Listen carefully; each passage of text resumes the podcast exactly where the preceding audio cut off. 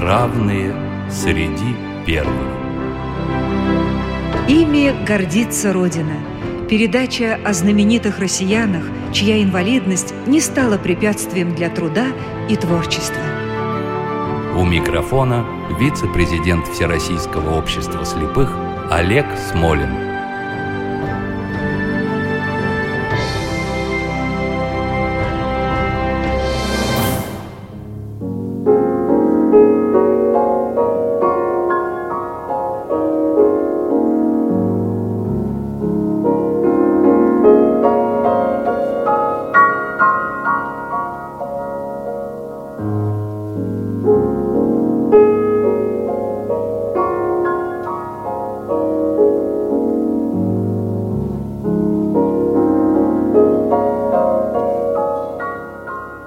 Сегодня героем нашей программы вновь стал художник.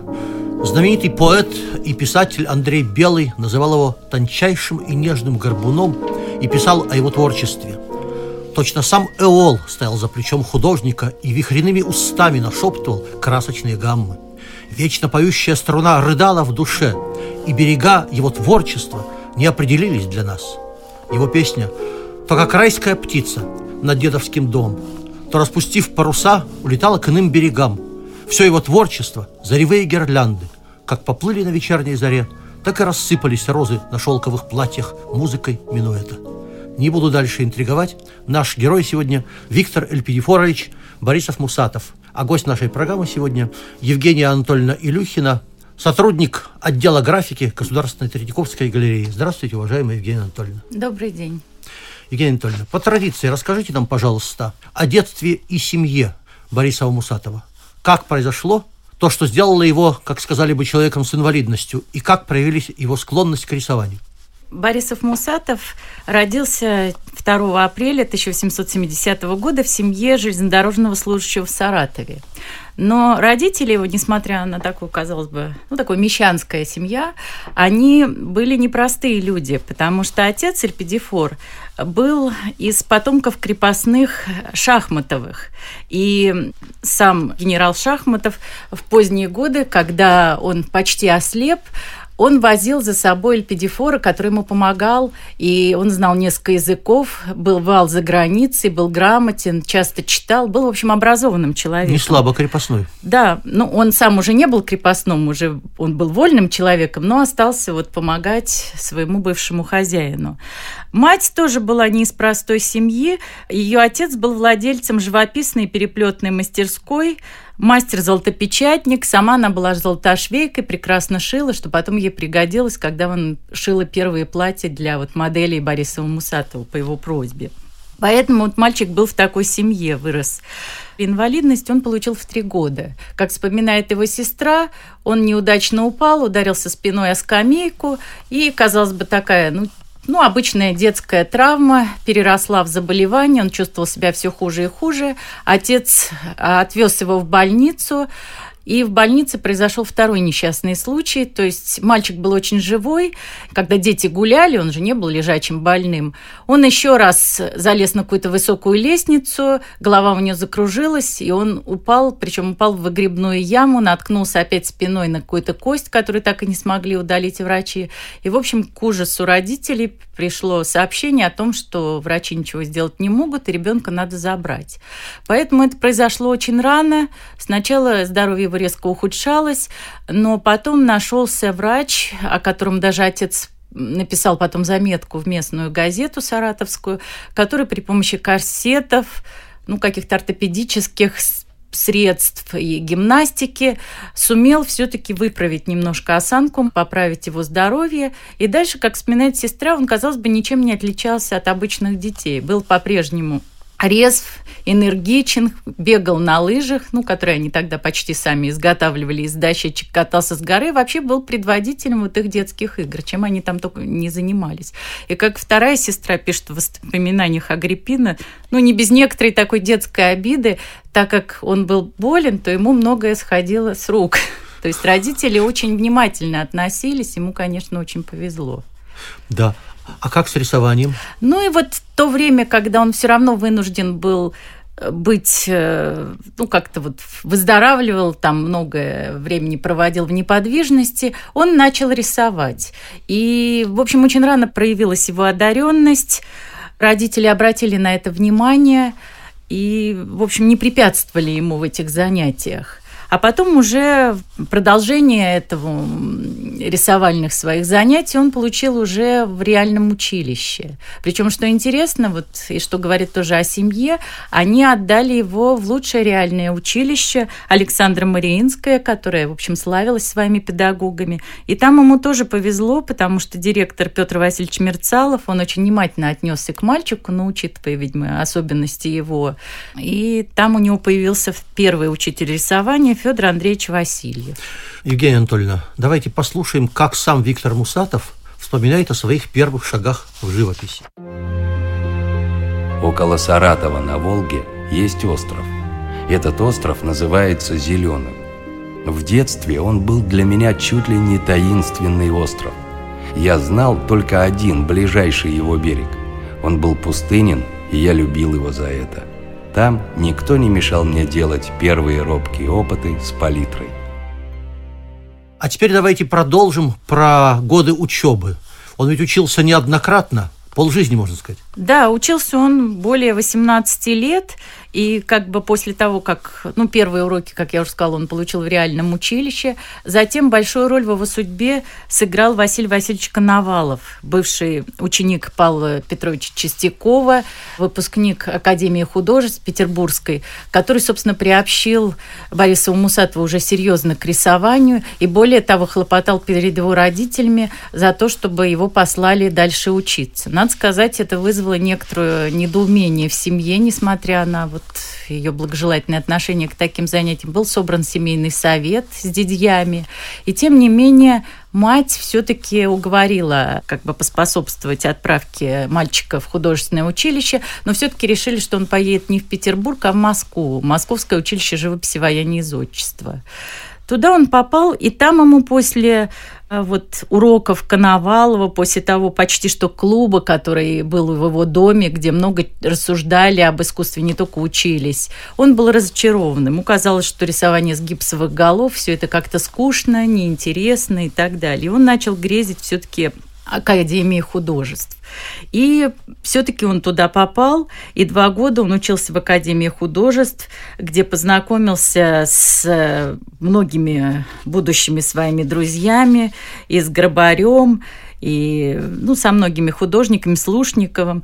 Но в Академии художества его учеба была у Чистякова, и он на всю жизнь запомнил эти уроки и писал потом о том, что два учителя у него были настоящих. Это Павел Чистяков и Кармон. Ну, Кармон – это уже парижские годы, когда он отправился в Париж. Да, в Париж он как отправился? В Париж он отправился... Как один из лучших выпускников? Нет, в Париж он отправился сам. Дело в том, что он не окончил Академию художеств, и причиной тому была болезнь. Обострилась болезнь позвоночника, он вынужден был прервать учебу, потом вернуться сначала в училище живописи вояния изотчества, а потом все-таки он грезил Парижем. Он увлекся импрессионизмом, ну, конечно, еще по журналам, по изданиям, по каким-то доходящим слухам. Но тогда училище живописи вояния изотчества было тоже таким местом, где все время все это обсуждалось.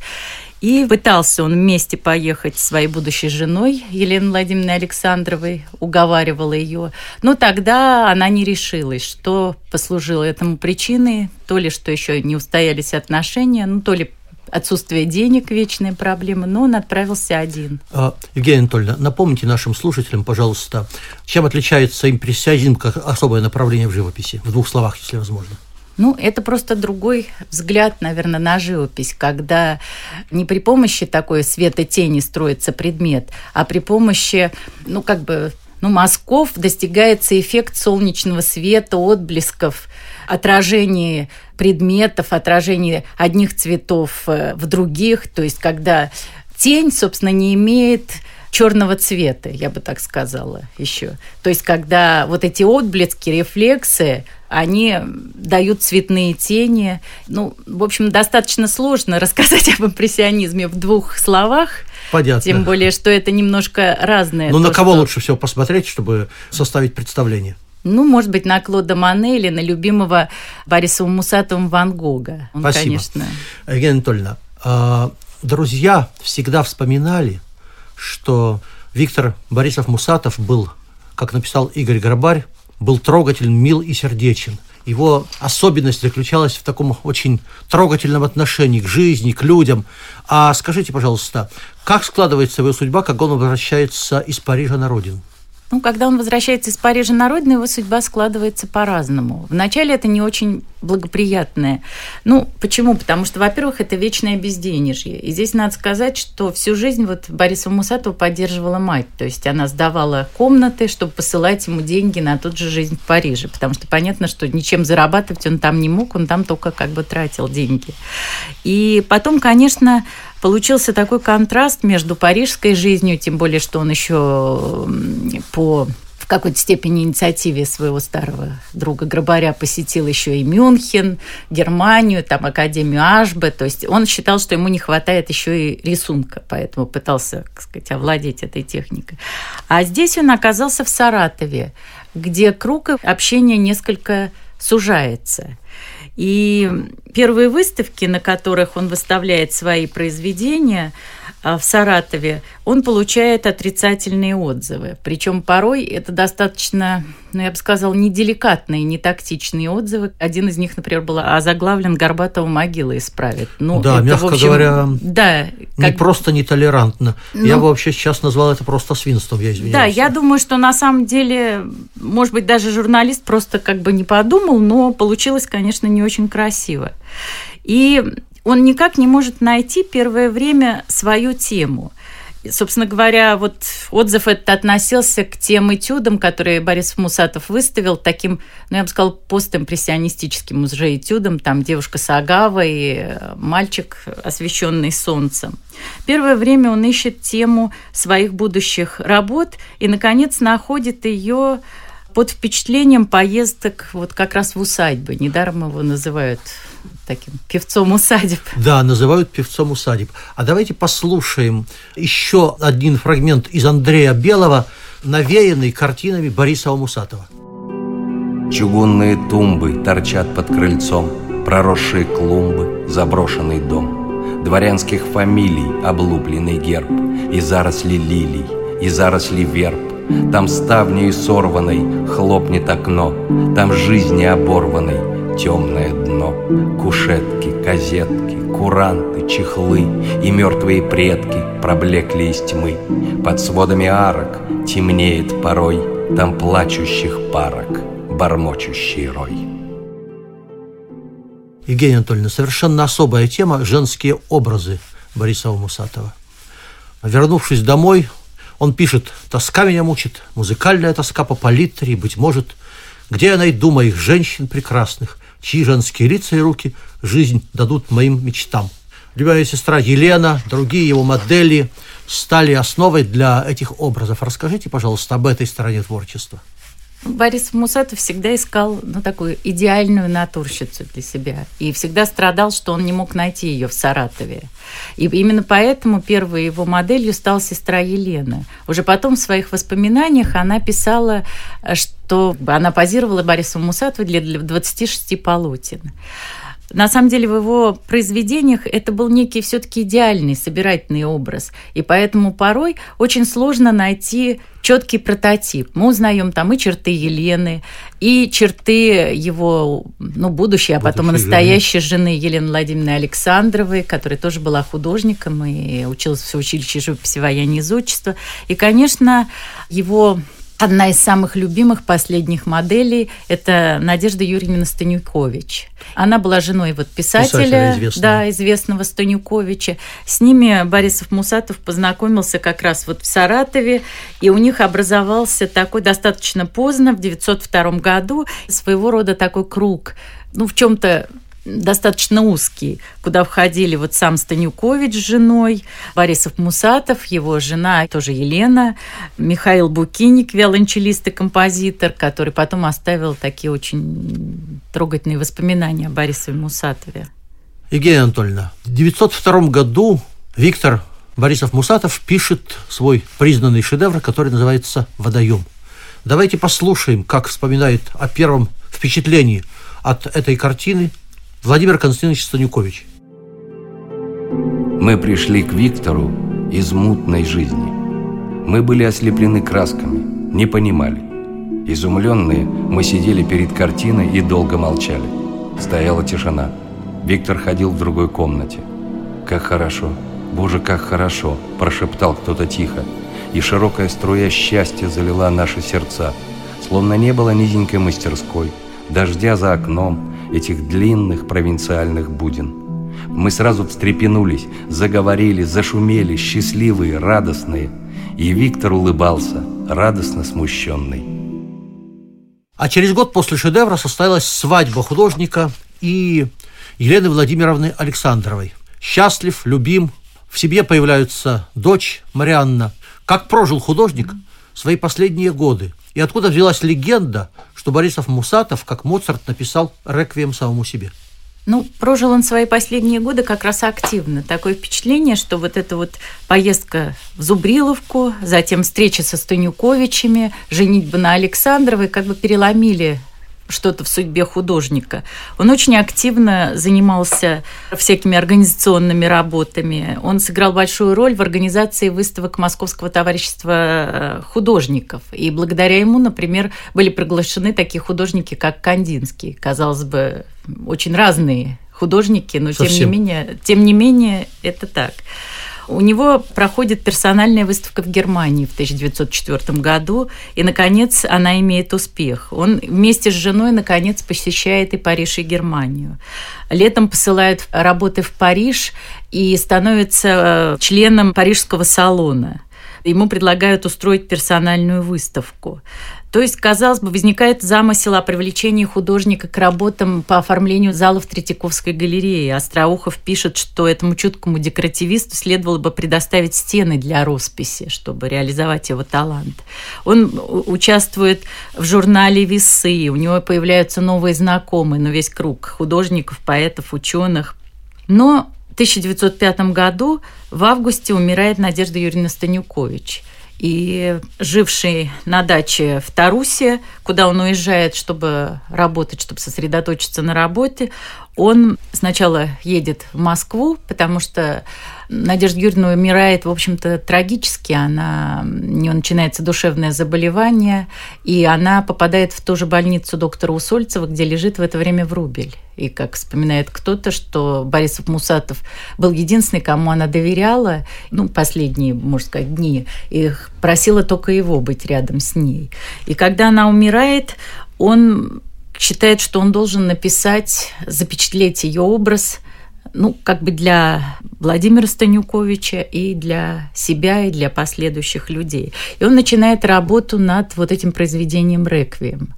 Это очень странная графическая вещь, которой несколько раз возникает образ Надежды Юрьевны Станюкович. Там же появляются и персонажи картин Бориса Мусатова разных. Он работает тоже своеобразно над этой картиной он калькирует, то есть при помощи кальки, ну, как бы снимает копии отдельных фигур из репродукции своих картин, и с них уже делает фигуры в реквиеме. То есть этот реквием – это как бы еще некая поэма не только о Надежде Юрьевне Станюкович, но и о своих женских любимых образах, о женской красоте, об ушедших каких-то людях, дорогих ему, а о ушедших и о живущих. И вот эта работа, о которой даже Существует легенда, может быть, благодаря воспоминаниям Михаила Букиника, который просто пишет о том, что он умер, упал и умер, работая над этой картиной. Это, конечно, не совсем так. Он действительно работал над ней, Потом как бы он э, создавал еще другие вещи последние годы. Это вот осень, балкон осенью, куст орешника. Это последние работы Бориса Мусатова. Но, тем не менее, вот существует такая легенда. Евгения Анатольевна, какое место занимает наш герой в русском изобразительном искусстве? И где можно познакомиться ближе с его творчеством? Познакомиться с его творчеством можно прежде всего в Третьяковской галерее, куда после выставки, организованной в том числе и при участии и Михаила Букиника, и Станюковича, и его сестры, и его жены попали лучшие работы Борисова Мусатова.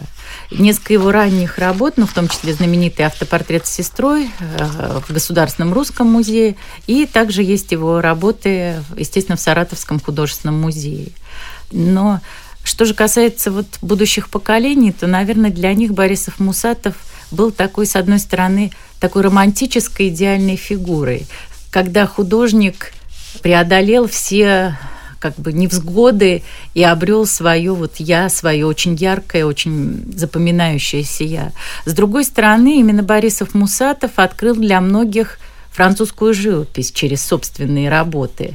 Это было некое такое вхождение в современную, ну на тот момент современную живопись через его работы. И не случайно два кумира было у последующего, в общем, не склонного к создаванию кумиров поколения художников, представителей авангарда. Это Борисов Мусатов и Врубель. И прежде всего Борисов Мусатов с его вот живописными графическими полотнами. Напоминаю, гостем нашей программы сегодня была Евгения Анатольевна Илюхина, сотрудник отдела графики Государственной Третьяковской галереи. Евгения Анатольевна, спасибо огромное за участие в нашей программе. Спасибо Третьяковке за то, что она хранит картины и память Бориса Мусатова. Пожалуйста, и всех приглашаю в Третьяковскую галерею. И это правильно. Напоминаю, уважаемые слушатели, ваши отзывы, предложения, критику вы можете направлять на страничку нашей программы на сайте Радио России и на сайт Смолин.ру. А завершить я хочу стихами Константина Бальмонта, которые, как мне кажется, по настроению очень близки картинам Виктора Борисова Мусатова. Я мечтой ловил уходящие тени, уходящие тени погасавшего дня. Я на башню всходил, и дрожали ступени, и дрожали ступени под ногой у меня. И чем выше я шел, тем яснее рисовались, тем яснее рисовались очертания вдали, и какие-то звуки вдали раздавались.